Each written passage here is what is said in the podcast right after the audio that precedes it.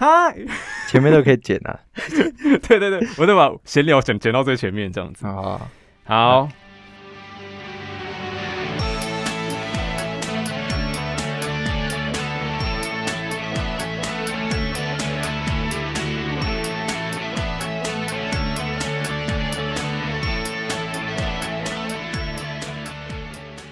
哎，是什么啊？啊好，哎，我要先做开头，我忘记了。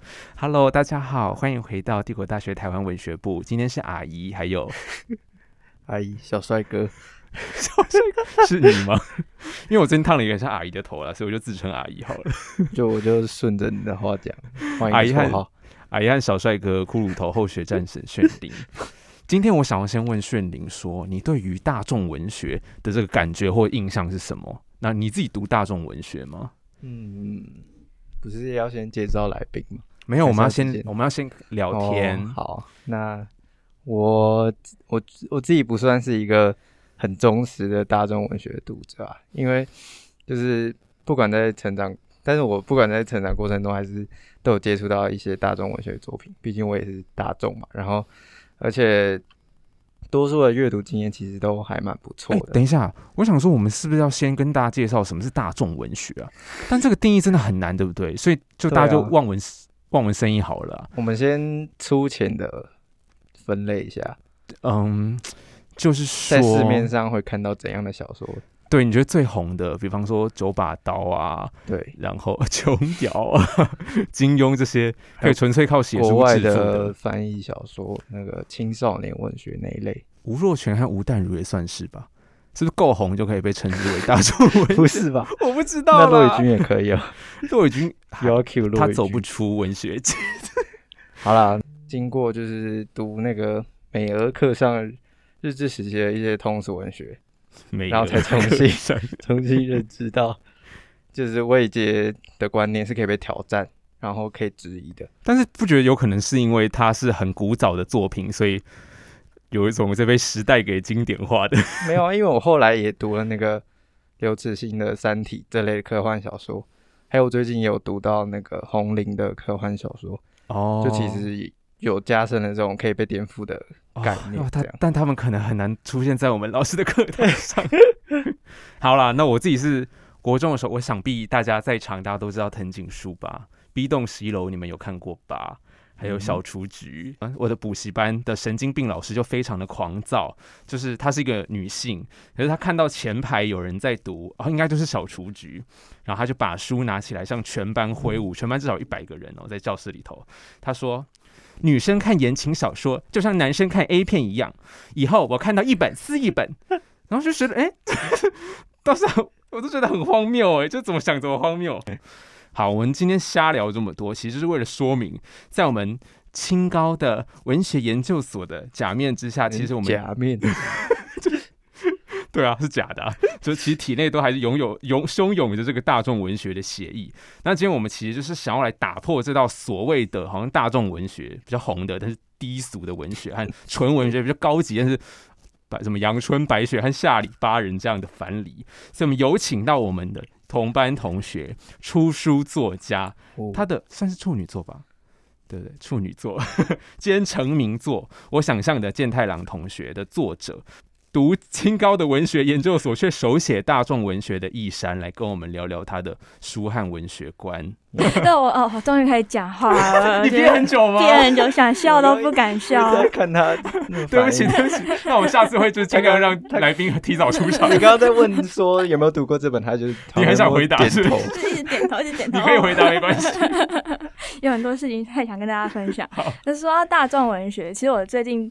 就是生怕你们有问我这个定义，所以我就我就国土找论文。不用这么认真啦，我们是一个很随便的节目。好好好，总之就是我就是看了我应该一直要看的杨双子的论文哦。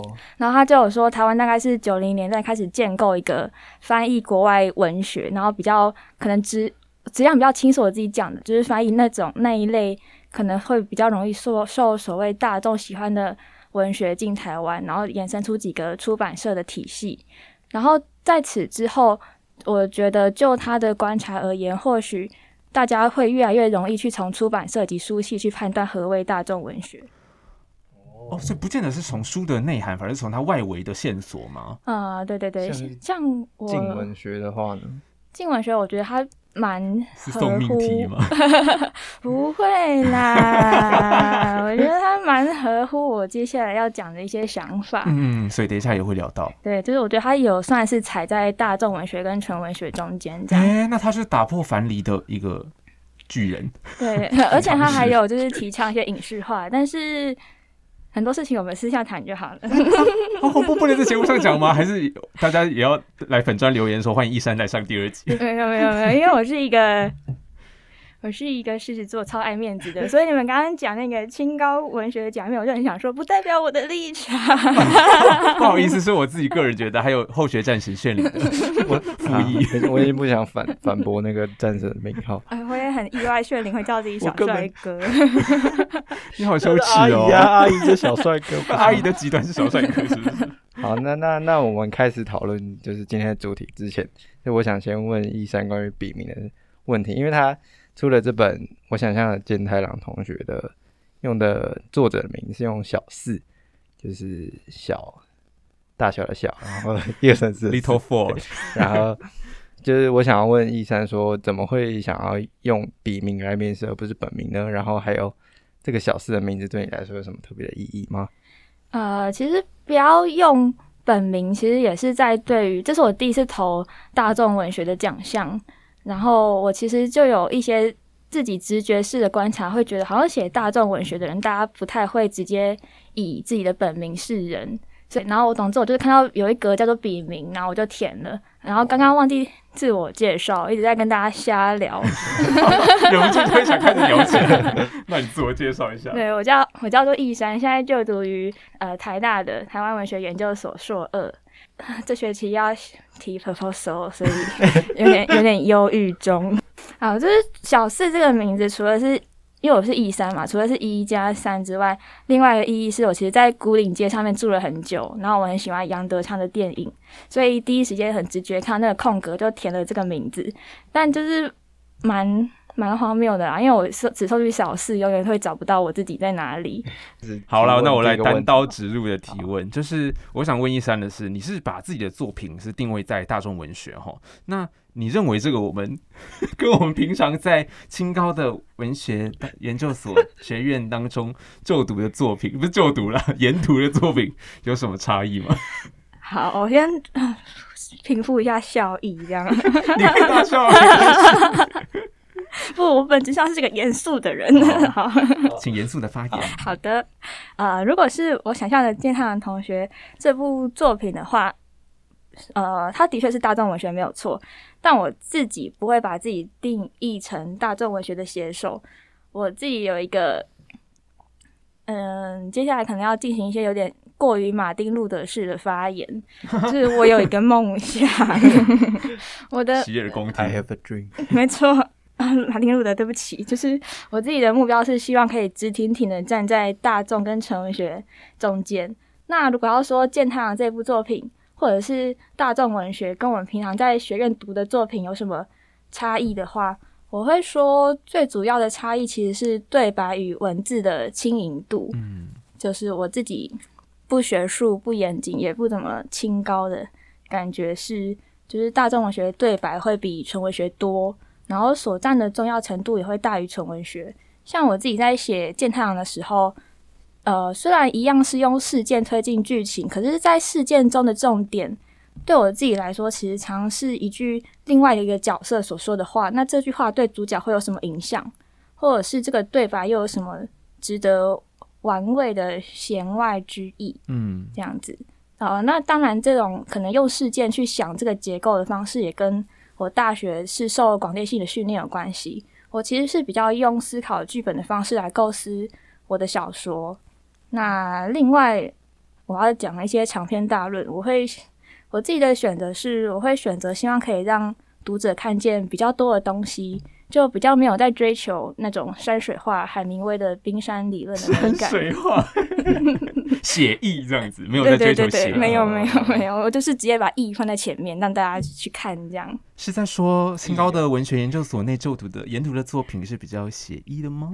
啊，没有哦，我的我要说就是，呃，比起追求文字上的美感，我更希望读者可以轻松的投入故事。这个很重要哎。对。对，我就是希望可以写一些平常不读文学的人也会可以，可能上厕所啊，或者搭公车通勤零碎的时间可以轻松看的小说。金庸，金庸，我现在大便都看金庸，还有睡前。骆以军，希望他有一天会听到，我就说金庸。那骆以军呢？开玩笑，开玩笑。你这样接话我剪不掉哦。可以啊。哎，关于骆以军，我突然也可以岔题讲一个故事吗？嗯，就是我有一年我的毕制是做散文集，但是我其实本来的提案是小说。然后我就在上面发表完我小说的构想，然后骆伟军就在台下说：“你是一个天才。” 哦，但是被骆伟军夸奖是天才是 干嘛比较平凡。对对对，后来后来发现他对大家都这么说。这些刚刚前面提到的大众小说，可能会让习惯读纯文学读者觉得这样的文字比较缺乏质量，所以它必须是大众文学。大众就是上引号下引号，你一定要加这两个字，你不能只叫做文学而已。不然，如果不加大众，就不愿意把它放到文学区。对，我因为我自己有在成品打工过嘛，就是你会很明确的注意到，其实大众文学还是会跟纯文学放在不同的柜位。对对对。对我自己在补书的时候，就面对大众文学那一块，正直就会说，哦，那一块就是常常会乱乱的，然后常会可能就有人买走，就会倒柜，你就随便补几本上去就好了。嗯。就是保持着这种比较。不重视的态度，但他们反而有时候可能会支撑整个店的销量。真的，嗯，我就是想用，呃，讲的有点夸大，但我就是想要改变这种刻板的框架，这样。那这个问我，就是因为你们问我说，大众文学跟在学院读的文学到底有什么差异吗？对啊，那这个问题 对我来说，对太大了，所以我多重复了几次。好，就根本就是在问我什么是文学，好像在听老师要发表一个三小时的演讲这样。对，就好像要是硕班那个入学考文学理论会考的第一。我觉得你也不用那么严肃，我们就真的随便聊一聊，因为已经有读听众跟我反映说，我们就聊的太难了，可能有太多。就太花太大长篇大论在解释名词，或者是丢了名词就跑走这样子。哦，那我解释一下我自己好了，我是狮子座 A 型，上升天秤座。所以，所以要带了一个唐老师的星座课吗？所以你的个性是会很容易认真，是不是？没有，所以我的个性是我会很努力，不要说清高的文学假面这样。好，那我先因为想说还是要再平易一点，跟大家解说一些。我为什么会这样想？然后我是看到看到什么才会有这些结论？所以我要引用就是亲爱的林芳梅老师的一段话。好，就蛮推荐，如果听了这集对大众文学有兴趣的人，可以读一本书，叫做《解读琼瑶爱情王国》。好，那段话我要朗读出来了。朗读。好，某个特定类型的陈规及传统，并不是一开始就存在于文本之内。而是经由作者及读者间的互动与交涉，逐渐累积出关于某种文类的成规类型，因此可以说是建构共识。这个笔记是我画的。好好好，我想说它黄黄的，就是建构共识这个社会过程的产物。然后它会让读者在读一本言情小说或侦探推理小说的时候，对小说人物情节。呃，主题有预存的期待，而作者在写一本小说的时候，也会预期读者的心理以及反应。那我会觉得，那你，我想请炫灵白话文翻译一下，太突然了吗？就是 林芳梅老师是这是什么意思呢？大众听不到，要很白话，对，可能就是作者跟。读者之间的互动什么啦？就讲到互动，我不知道怎么。是不是说，就是作者会想象读者会用什么方法来读，然后读者也会期待说啊，你现在已经被被分先被分类到某种小说的类型里头，然后我就会用这样的预设去期待你。说侦探小说来喽，那我就是要看有凶手是看凶手最后到底是谁，是这个意思。对对对，可以这样讲，可以可以可以。嗯，是在这个过程当中形成了某一种默契，那个互动出来一种默契。嗯，对。那我会觉得说，虽然方梅老师在这边分析是类型小说，他讲琼瑶嘛，但我也觉得纯文学其实也可以用这个观察来想啊。就我自己秉持的信念是，纯文学与类型文学之间没有高低之分，就是没有什么。我不喜欢阳春白雪跟下里巴人这几个，我们在广电系是不会讲的这种词。广电系就是很大众，中文系就是每天都在讲。要要开始那个。好，我们先不要站科系，因为广电系也有很多呃，算了，就是比较那个清高的假面嘛？啊，是这样子，没错。我 我自己也会喜欢一些阳春白雪，所以我现在内心天人交战，我是上升天秤座。你到底怎么样？是说会拿捏不定，是不是？一下往左边摆，一下往右边摆，就是这样说好呢，还是那样说好？我觉得其实大家都是，只是如果在学院里头，我们就会进入某一种场域，然后 就是会，你觉得在这边谈论，如果我要跟大家真情告白，说其实我超级喜欢，I don't know，有谁啊？村上春树，村上春树的话，可能就会被瞧不起。嗯，怎么还在看村上春树？村上春树性别观念那么差，怎么还可以看村上春树？还可以讲出性别观念？像我之前有一次上课想举例是哦。吴明义啦，我就我就说吴明义好像因为太红了，所以大家会渐渐有点觉得，嗯，先不要聊他好了，因为我们要聊一些大家都没听过的。可是我觉得吴明义真的写的很好。虽然刚刚占了这么多，但我也是想说，他们的不同不是对立的，他们应该是可能是一个。身为文组的我画不出来的一个光谱，就不是不是在两边，他们就是互相互动这样。然后就是随着文化产业的发展嘛，就会培育出不同的受众，就不同的人会喜欢不同的东西。然后他们也可能会，呃，有同一撮人喜欢，同时喜欢两者，这都是有可能的。就觉得就是分众时代吗？没错，只是大家各有各的默契。就是可能我喜欢吃冰淇淋，你喜欢吃冰棒。你会说不互相批评，对啊，你会说冰棒有有那个呃有那根比较爽，什么东西？就你可以咬啊，对啊，冰淇淋太柔软了，我就觉得好像跟花生汤圆之类的，我两个都吃，两个混在一起。对啊，我觉得就是这种关系嘛。但是我自己其实也会一直不停的自省嘛，因为是上升天平座。就我会一直想说，我要一直强调它没有高低之分，那是不是就代表说其实有？对，这是一个后后学大师可能会可能会提出的一个论点。对，所以我要强调的是，我不想说没有。没有雅俗之分，我要的是雅俗不分，就提出一个 slogan 这样。雅俗不分，对，我们不要再谈雅和俗了，我们就是不分这样。嗯，就跟性倾向一样，我们就是算了，这太复杂了。但我还是比较 我还是有分。没有，就是一个光谱。光谱对光谱画不出来的那种光谱。好，对我就是希望有一天大众文学跟纯文学的边界可以越来越模糊。像是陈柏清写《金教连线》，然后杨双子他很多作品，他们都是在比较少出版类型小说的出版社出版的。就我的观察了，那如果有误，大家可以在粉砖上留言。所谓的。纯文学小说出版社是不是？对 对对，但是我就是觉得看到这个状况很开心，就希望大家都可以随心所欲，然后很自由的阅读和写作，而不一不一定要预想说我就是一个纯文学作家，所以我就要写出怎么样的作品。而且他他们在那些出版社出版的封面都比较好看，就是所以谁都很难看呢？哎，我不知道，没有，我不知道。而且台湾的文学好像很少写角色吃饭和做爱，就这种生活的、生活的事情都不太想写，都是写一些意识形态和理念的交合。嗯但我其实个人蛮喜欢写做爱的，以后再让大家看。好想读。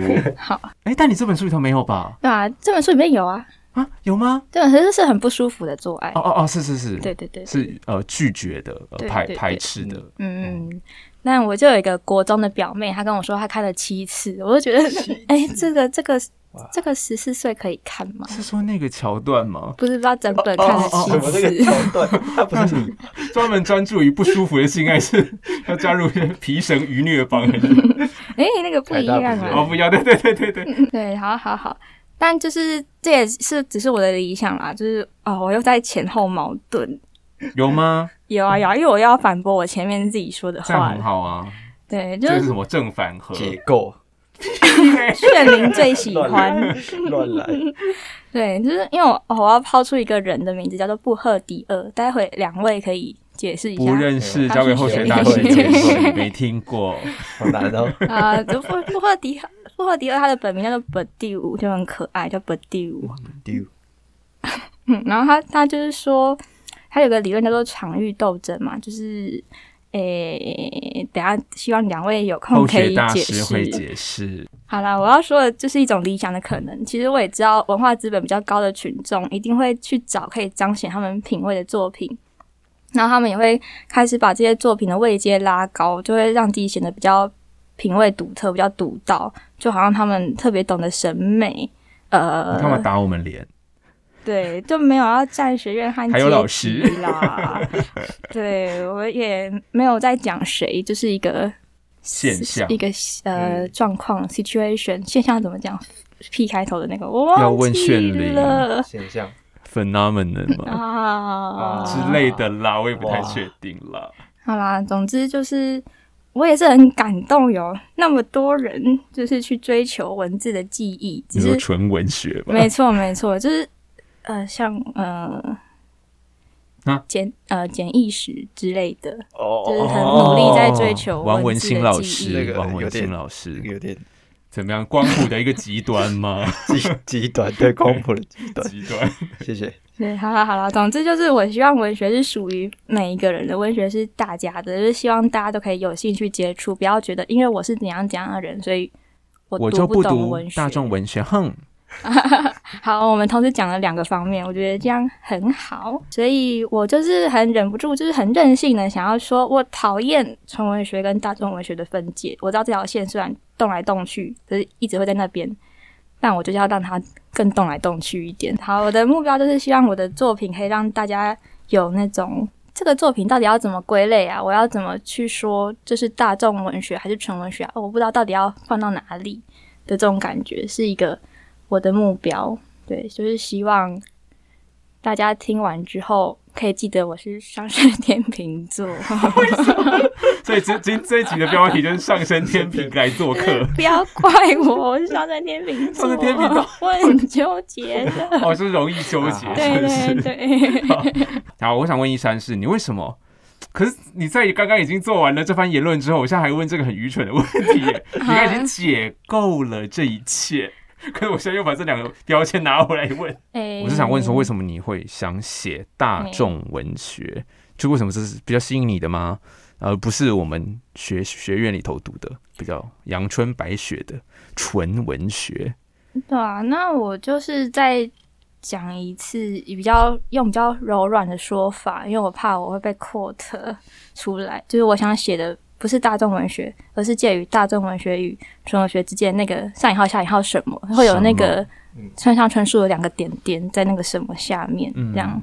还不确定的那个东西。对对对，然后就我自己是来自于呃文化上的资源比较没有那么充足的家庭，对，然后讲的多一点是，诶，我的爸爸他的最高学历是只有到小学，国中不知道有没有拿到毕业证书这样，然后我的妈妈是国中就是就是那种超超不爱念书，看到书就讨厌，会问我你为什么可以一直读书，然后。国中就翘课去西门町，很快乐的那个 那个青春恣意恣意生活的一个妈妈，这样对。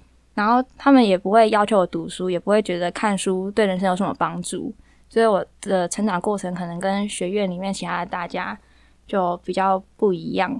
就我的爸妈他们也不知道怎么像，可能我身边可能台大、政大更多出自于中产阶级的小孩，他我的爸妈不知道怎么用中产阶级的方式养育我。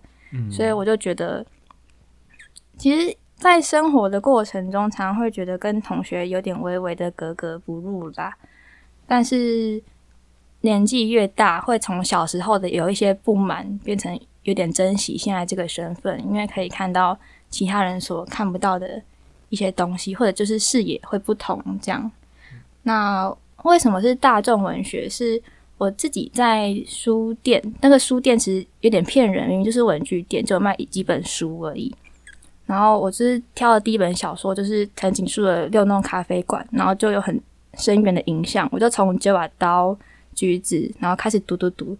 然后因为我的初恋对象以为我喜欢村上春树，而不是藤井树，他就送我一本村上春树，所以我就开始读村上春树。就两都两个都是树这样子。对，他就搞混，然后我就开始读他的东西。我的初恋对象为了追我，然后跑去读张晓峰，然后跟我聊张晓峰的内容，因为我当时是 张晓峰小峰粉。一山刚刚说到那个六六弄咖啡馆，然后后来有拍成电影，然后那个东野圭吾的《街游仔后》店也有，那就就让我很好奇，说你们也是因为看了电影才。开始阅读这些小说的吗？没有啊，就是爱哈利波特，然后后来看电影还很不满意。我是小说派的哦。那那你有看田桥上的魔术师吗？嗯，我有，但是那那是我比较不喜欢的。你说小说的小说，对对对。感觉你们也可以再开一集讨论这个文学影视化。相关的事情，好，但因为那那导演导演叫什么忘了？杨雅哲哦，杨因为杨雅哲比较不是我的菜，所以我们没有特别想看。好，我不想演员搞不好有你的菜啊？哦，有啊，那个谁很可爱，那个嘴唇很厚的那个男生呢？你说庄凯勋吗？不是，哎，是很年轻的一个弟弟。然后因为我已经追踪他 IG 很久了。谁啦？我忘记了。等下查，等一下查。欢迎欢迎观众在下面留言，觉得刘毅是喜欢哪一个？广电系啦。哎，那你对我们的节目有没有什么批评指教啦？广电是做不好啦，我们没有广电背景。没有，我个人就是热爱才艺于情这样。才艺情是就是综艺化吗？没有，我只是用一个二十四孝的典故来说，我就是很喜欢让大家快乐起来。所以，所以是不是因为我们后学战神骷髅头炫灵的音调太阴沉了，什么？大家觉得听我们节目快乐不起来？哇，我觉得如果看到炫灵本人，就会觉得很快乐。所以大家进到我们录音室来听我们的节目。上次也有我们同手上有另外一个同学说过，就是看到我就莫名的幽默感，会想笑。谁先先不要在这边说哈，算是算是有理问有礼貌的言论吗？没有，就是 为什么有人看到我说我自带喜感还是怎样？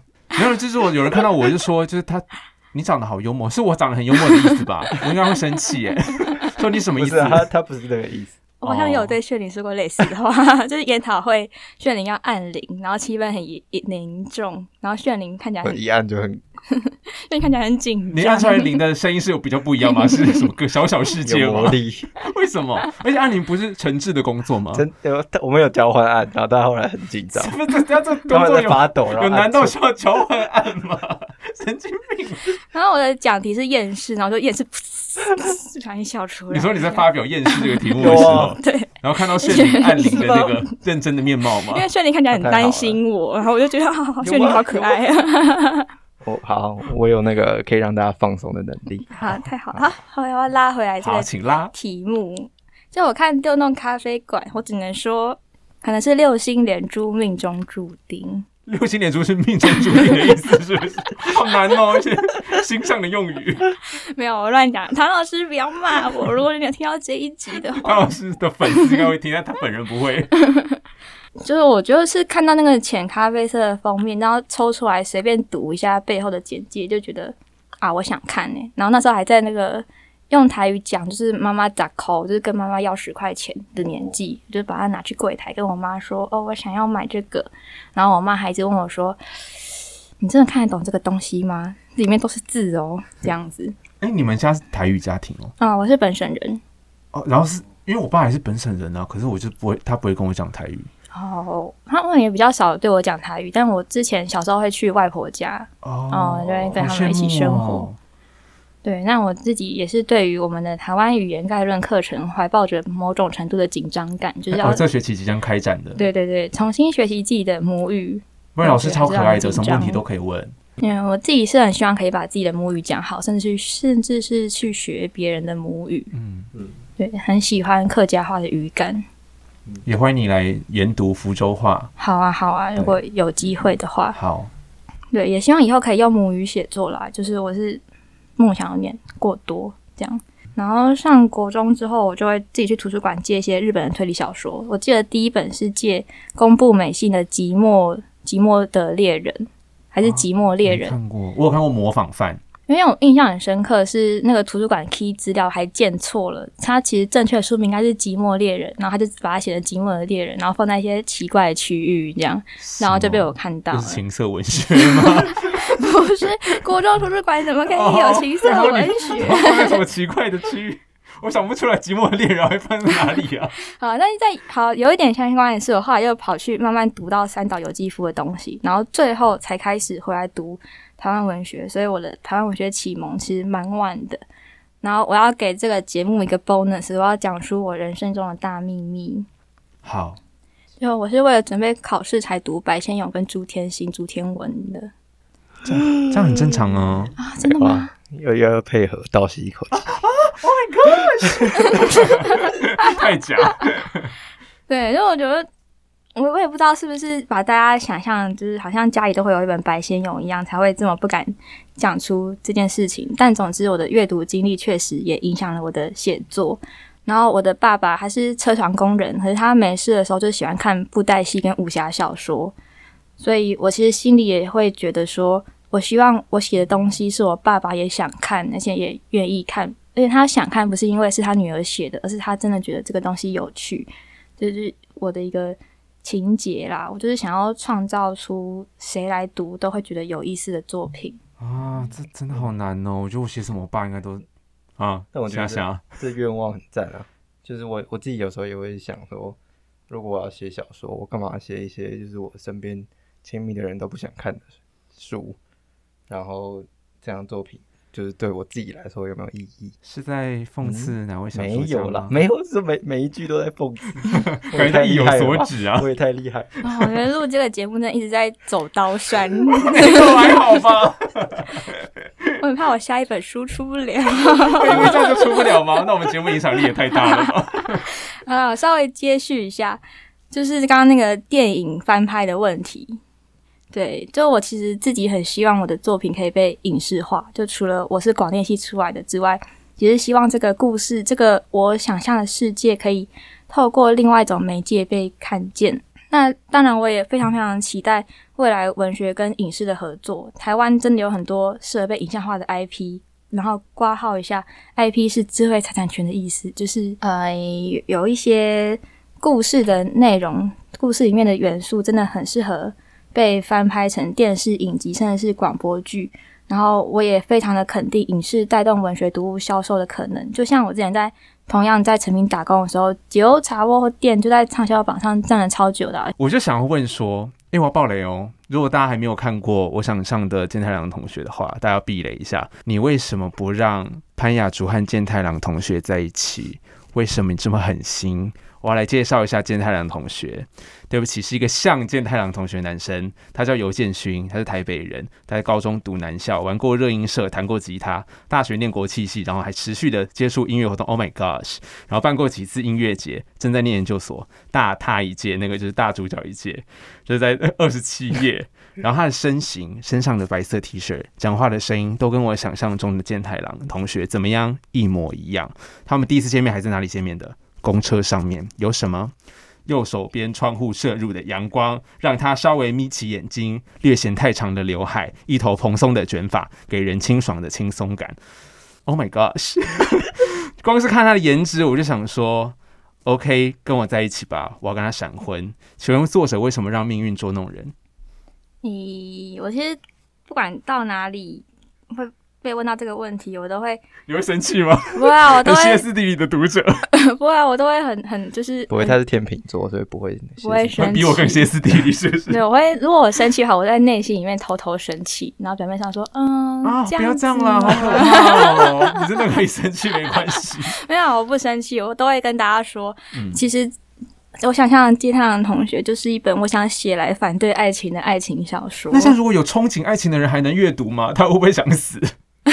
不会啊，他会想象出另外一种爱情，而且我就是要反对既有的对爱情的看法，就是其他可能类似的小说会如何书写爱情的方式。啊，这就是你反大众，哎，又不能说反，大家怎么讲啊？就是不不那么大众的，后后现代大众，后现代，我们就要请到后学大师，不 要啊，就是先拆解大众文学的元素，再去重新把。它组合起来。嗯，就是我们之前讲的那个默契嘛，就是想故意颠覆这个作者和读者的默契这样子。然后有点。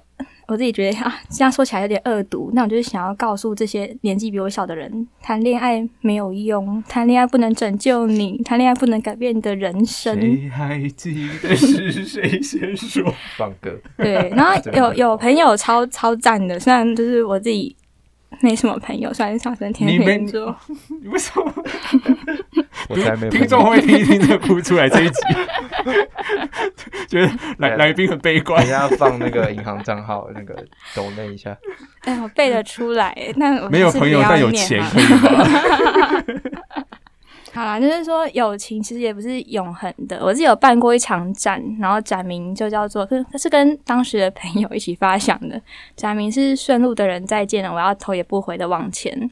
我觉得这个展也有影响到金太阳同学这本书的书写，这样就是主要是想说，你会有人陪你度过难关，你永远不会孤单，但是还是有很多时刻你需要自己一个人面对，能够依靠的。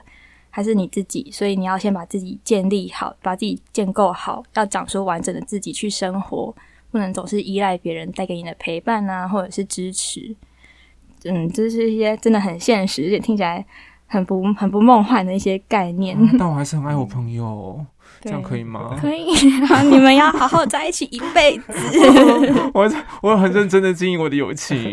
好啦，总之我就是想跟有这个问题的读者说，并不是命运的造化，还是什么六星连珠之类的有不好的影响，都是这些一切事情都是潘雅竹这个角色他很仔细的思考之后做出的选择，因为他觉得现在他必须要练习不要依靠任何人，所以就这样跟健太阳同学说再见。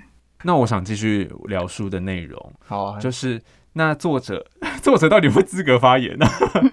好了，那作者对于李敏泽这个渣男 恕我直言，好，你大家可以反驳的观感是什么？就是我总觉得好像潘雅竹对他就是也苛责不下去，然后雅竹小妹妹好像认为就是宁愿相信全世界都是好人吗？然后自己。自愿陷入这个恋爱和情绪的漩涡里头，然后因为我看黎明时候，我就很有代入感，是就想起十八岁的时候，当然也是两三年前而已的一个渣男学长，就是 让我非常生气。那为什么你要让主角这么善良？因为我都想代替他跳进小说里头，手刃渣男，然后强吻健太郎东西。对，然后我我我还是要讲我自己强强制讲自己的故事。就我十八岁的时候，也是只能看着自己就是死去活来，但现在就觉得谁敢惹老娘试试看。就我觉得的确会有一个不知道对直素吗，还是什么样的品质吗？就会在伤害里头失去，因为这是你输的那个呃很重要的一个 slogan 嘛。就是比方说你不再这么勇敢的去敢去爱，然后开始会瞻前顾后，开始防备，或者开始有。呃，条件等等的，那正面来说，这个当然是一种历练啊，是一种人的经验。可当然，你也会失去，比方说，就失去了纯那么纯真的对爱的憧憬。那这会不会就是潘雅竹念兹在兹的长大？就是我也许怀念的是当时可以这么纯净的爱一个人的自己。那当然就是纯这个纯净之余，脏脏的事也会做。那长大不总是像心灵鸡汤一样这么正面。他其实是要付出很多代价和被迫换取的，就是我真的不想长大，但是我也没有办法。所以对潘雅竹而言，是因为年龄吗？他曾经太过年轻，所以泪纯真透明吗？嗯，关于李敏哲这件事，我其实会觉得很可惜的一点是，因为我写这本，我只有两个月的时间可以写，然后前面也还没有就是构思，就是只有两个月的时间，所以。好了，不能怪给时间，但是我就是没有把这个角色写好，我没有把它写得更立体一点。他是就有人说李敏哲在这里很像《飞天小女警》里面的魔人啾啾，就是一个平面的反派，纯粹的大反派。没错，没错。那我我可以在这边事后补充的一点是，或许对潘雅竹来说，李敏哲曾经给过他他刚刚好那时候非常需要的爱，因为他那时候就是需要依靠某个人嘛，就是。很需要自己被肯定，希望自己被认同。然后那时候，只要有人跟你说：“呃，我真的觉得你很有才华”，你就会整个人就觉得啊，我想要跟这个人一直在一起。你觉得我们每个人是不是或多或少都有一个攀雅竹这样的时期？哦，我觉得大家年轻的时候或许都会有。太过年轻，对啊，就就很像一种吸毒一样，只要听到的时候就会觉得，那我要如何让这个人一直肯定我？我是不是要？一直做讨他喜欢的事情，那我如果有些事情他不喜欢，是不是就代表我做的不好。例如说我东西这样写，他没有再说好看了，那我是不是就没有才华？就会做一些很直接的关联，就会把一个错误的期待建构在一个不该是那么重要的他人身上。我就是想要捕捉这个时期。那健太郎也常常会讨论长大这个东西嘛。那对我来说，长大就是看破爱情啦之类的。对啊，打炮就好了啦。最重要。我有可能还没长大。没关系，我最近也谈了新的恋爱，超快乐的。所以恋爱就是要让自己快乐，对不对？变回变回小时候，就是回春。回春？还还还不知道啦。总之就是大家希望大家都可以找到心中的那个下面有两个点的不确定是什么的什么。什么？对，就是那个什么会塑造。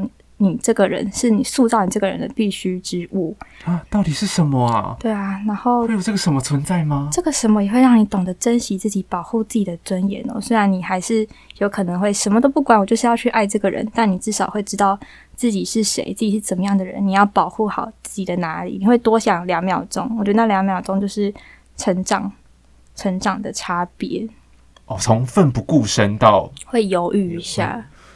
会多想了两秒钟，这样对什么理论？没错，什么理论？听不懂。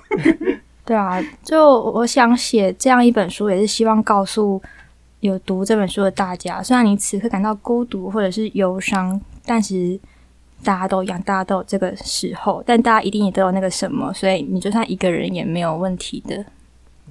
所以算是本疗愈与支持之书吗？我会希望他能做到这一。点是小小的野望，然后十八岁的时候曾经被渣男学长给伤害过的，也欢迎留言在底下加一，刷起来，刷起来，老铁们刷起来。我可能会想要回到一山讲的，就是。某种文类的建构性，就是这个文类的。我们一开始在讨论的是大众文学嘛，就是呃，文类的规则其实不在于就是作品的内部，而是产生在外部，就是由作者和读者之间的默契来决定的。那大众文学和纯文学的樊篱是这样子，那大众文学的意义好像也是这样。就我的意思是说，就是对于有心想像易山一样推倒这道樊篱的作者而言，其实就是需要召唤更多的读者啊，或者是评论者来去呃建构文本里头的深度，让大家看到其实所谓的大众文学也是也未必没有深度可以挖掘，就是它的文学意义和文学价值都还是有待开发的什么星辰和大海一个很宽广的宝库。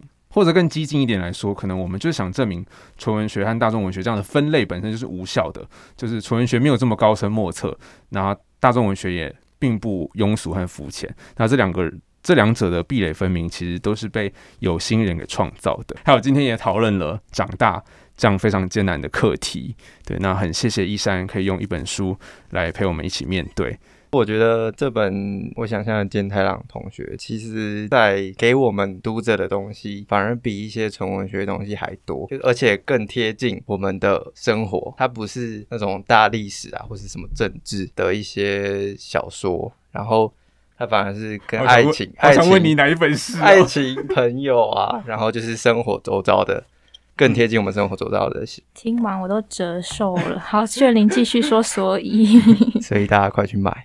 谢谢大家。最后还是要号召大家赶快去买。我想象的健太郎同学应该还有库存吧。应该还有很多，谢谢大家。我是易山，我是上升天秤座，谢谢。然后他属鼠，我外婆属属鸡啦，关我外婆屁事啊！好啦，那今天就这样。哦，因为其实还我们中间又跳过了一大段没有聊的，所以大家如果想要听易山再来的话呢，一定要在下面打 call，怎么是打 call？我也不知道。老铁就是要在下面加一，好。所以就先今天先跟大家说拜拜喽，谢谢大家，谢谢大家。啊，要上我们的粉砖，就是留言之类，按赞和分享。好，嗯，拜拜，拜拜。